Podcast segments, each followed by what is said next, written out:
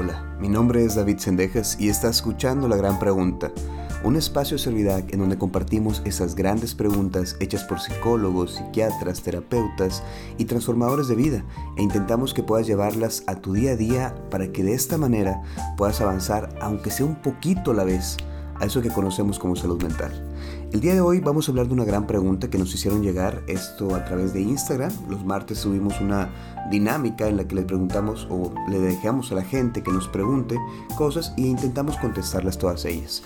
Esta pregunta se me hizo súper precisa y creo que engloba muchas cosas de las que me encantaría hablar contigo.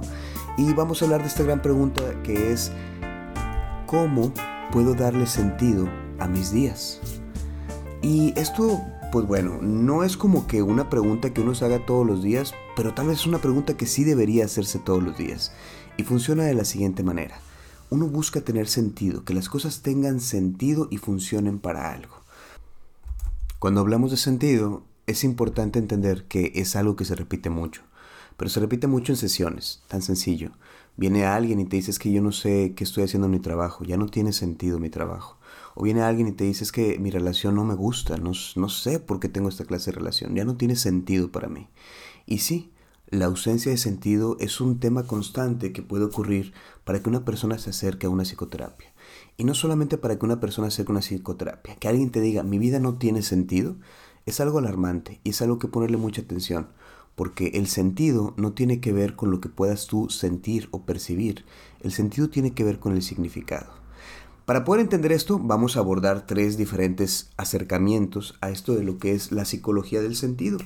Uno de los autores que escribió uno de los libros más bonitos que hay para reflexionar, para conocerte a ti mismo, es Víctor Frank. Víctor Frank era un judío que escribió un libro que se llama El hombre en búsqueda del sentido.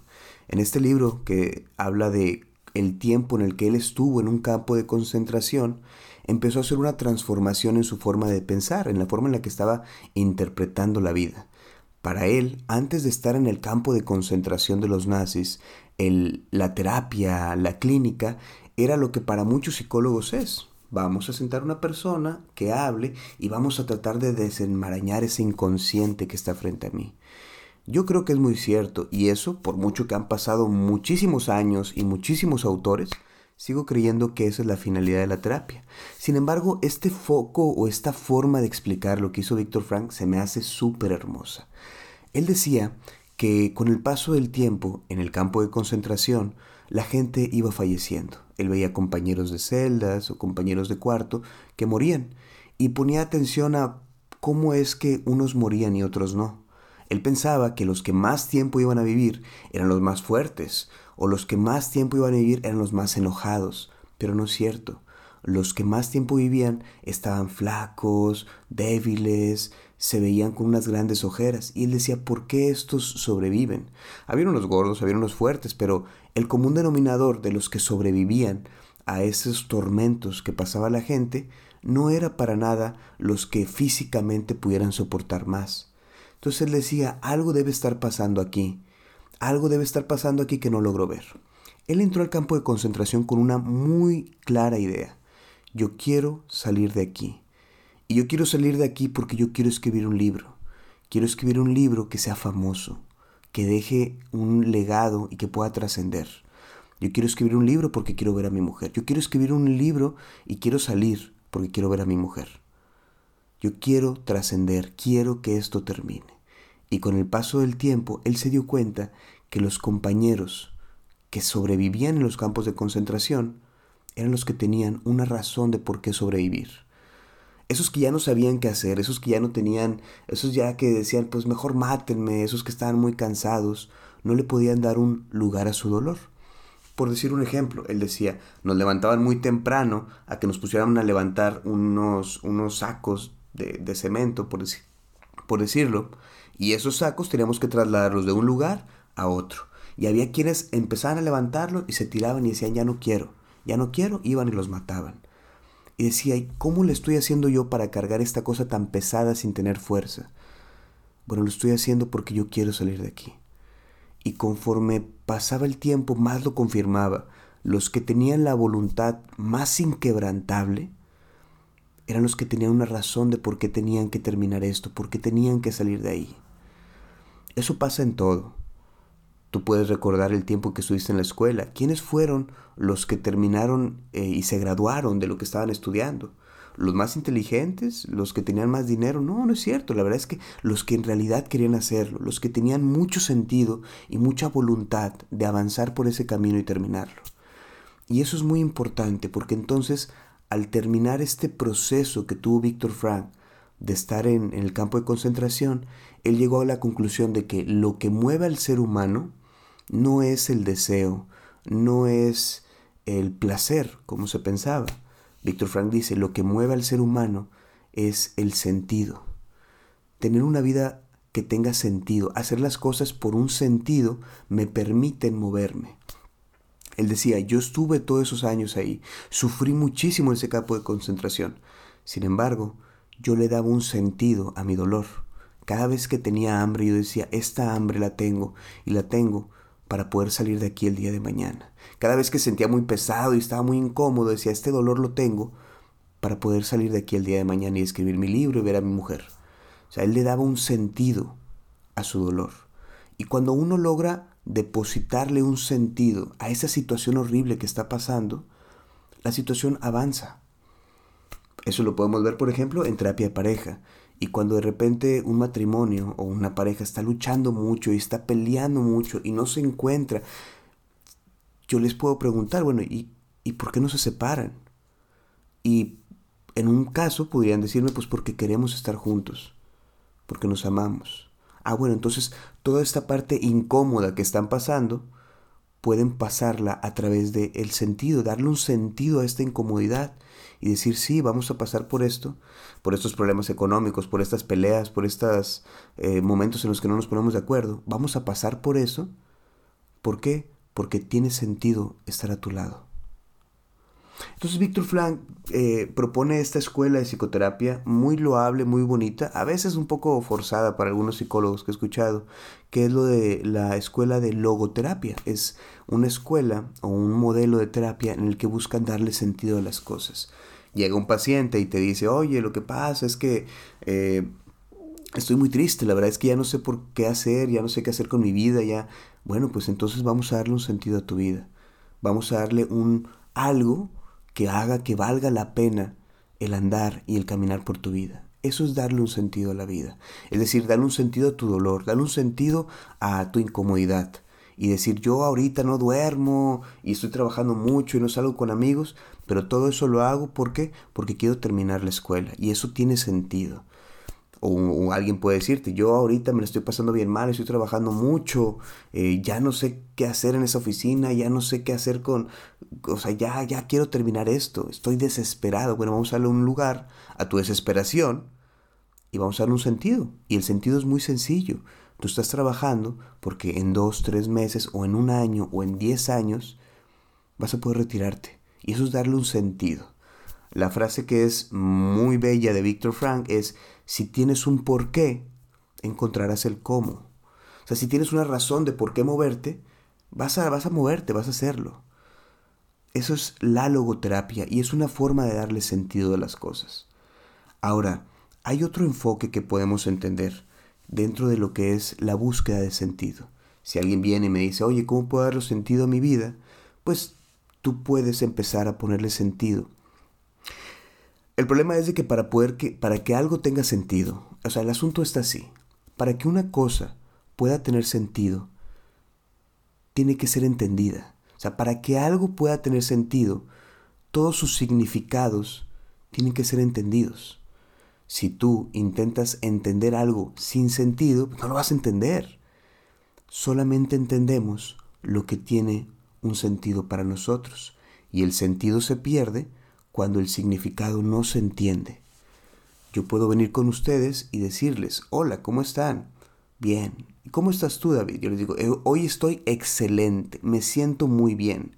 Y decir esa frase, hoy estoy excelente, me siento muy bien, tiene mucho sentido. O sea, pues ustedes lo escuchan y dicen, ah, pues hoy, hoy David se siente muy bien, excelente. Esa frase tiene sentido.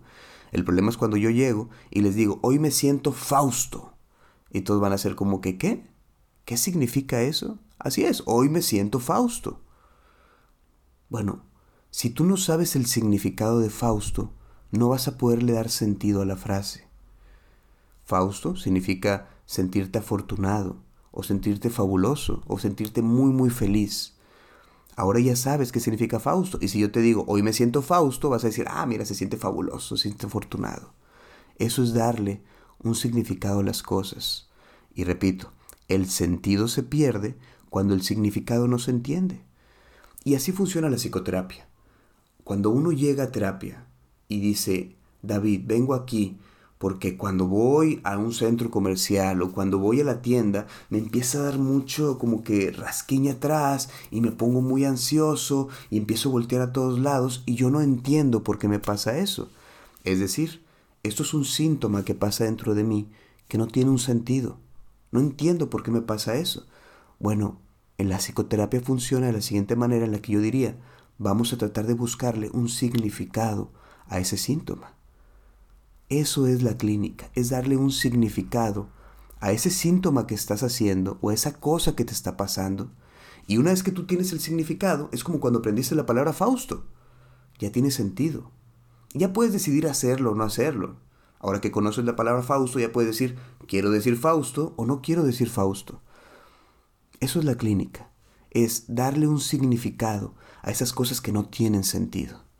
Si una persona viene a mí y me dice, oye David, es que no sé qué sentido tiene mi vida o qué sentido tienen mis días, yo le preguntaría, bueno, dime qué significa el tiempo para ti.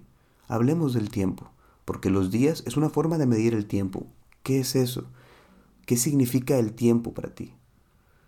No, pues para mí el tiempo es oro, dice la gente. Bueno, pues ahí tienes. Si tú dices, no tiene sentido mis días, pues dime qué tanto valor de oro le estás dando a tus días. No, es que no estoy trabajando. Ah, bueno, ya tiene sentido lo que me dices. El darle un sentido a las cosas es una forma en la que uno se sienta a buscar qué significa para cada quien. Si tú me dices, ¿sabes qué? Es que mi relación ya no tiene sentido. Me la vivo peleando, desconfiando, me la vivo este, incómodo. Pues yo te preguntaría, dime para ti qué significa eso de tener una relación. Y cuando entendamos que para ti una relación es reírse, eh, tener intimidad, comprarse cosas, pues ya podríamos tener un poquito más de sentido. Si no te ríes, si no hay intimidad y no hay cosas, pues tu relación no tiene sentido, así es. Pero ya podrías decidir tú. Ya no dirías no tiene sentido, ya dirías no quiero estar con esta persona, pues porque no tengo X, Y o B. Eso es darle un sentido a las cosas. Ahora, la falta de sentido, el sin sentido, es una cosa maravillosa que usualmente te lleva a resolver muchas cosas. ¿A qué me refiero con eso? Si tú conoces a algún médico, algún médico, si tú conoces a algún músico o algún médico, pero bueno, en este caso músico, si tú conoces a algún músico y tú le preguntas, oye, ¿te has puesto a improvisar alguna vez? Este, es que me quedé pensando en por qué dije médico. Hice un lapsus, pero si conoce algún médico, pues me imagino que debe ser por lo mismo que dije clínica varias veces. Eh, el punto es, si tú conoces algún músico y ese músico, este, tú le dices, oye, ¿has improvisado alguna vez? Él te va a decir de que sí, claro, es bien padre, tú agarras la guitarra, agarras la batería, agarras la flauta, la armónica, lo que sea, y te pones a tocar sin tratar de tocar algo en específico. Solamente te pones a tocar, tocar por tocar, eso es improvisar. Y casualmente cuando un músico improvisa, encuentra cosas de sí que le encantan y dice, ah, mira, esta, esta nota me gustó mucho, este acorde suena muy padre, y ni siquiera sabía que lo podía hacer. Bueno, así funciona la improvisación, es decir, hacer las cosas sin sentido. En la terapia, en la clínica, hay un momento muy divertido, y digo divertido porque sí da mucha luz, en el que dice un paciente se conecta o llega a tu consultorio, se sienta y te dices que no sé de qué hablar o sea, lo que me trajo aquí fue mi trabajo, mi ansiedad, mi tristeza, y ya hablamos de eso, y llegan y se sienten y te dicen, no sé de qué hablar. Bueno, esos son los mejores momentos, porque tú le dices, habla. El punto es de que hables así como salga tu mente, improvisa, no filtres absolutamente nada. ¿Y por qué decimos eso? Es muy sencillo. La verdad es que las mejores sesiones son en las que la gente no sabe qué decir. Porque empieza a decir, ay, no sé, pues mira, fíjate que hoy estuve saliendo de la casa y hacía mucho frío y me tapé, pero luego me puse mi suéter y bla, bla, bla, bla, y por eso me cae bien mal mi hermano con el que bla, bla, bla. Y empiezan a sacar mucha información. muchos elementos inconscientes que ayudan a darle un significado a cosas de las que usualmente no habla. Y al tener un significado le damos un sentido a las cosas. Así que bueno, aquí el punto es ese.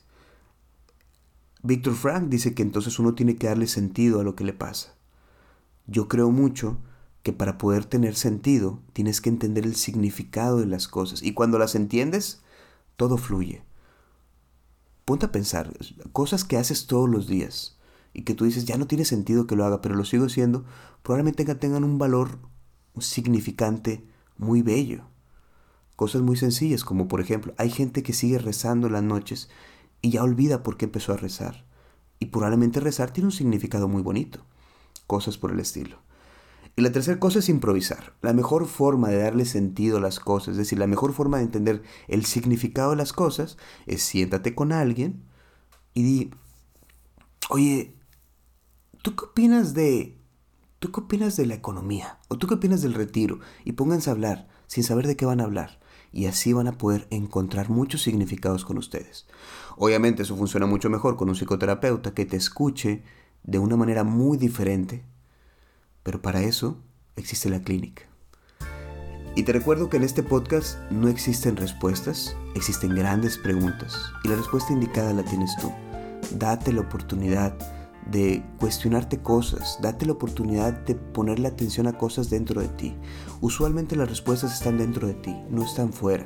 Por eso uno va y dice, voy a ir con este, con este sabio y le voy a decir mis problemas y voy a decir que me dé mi respuesta. Pues la verdad es que la respuesta él no te la va a decir usualmente la respuesta está dentro de ti.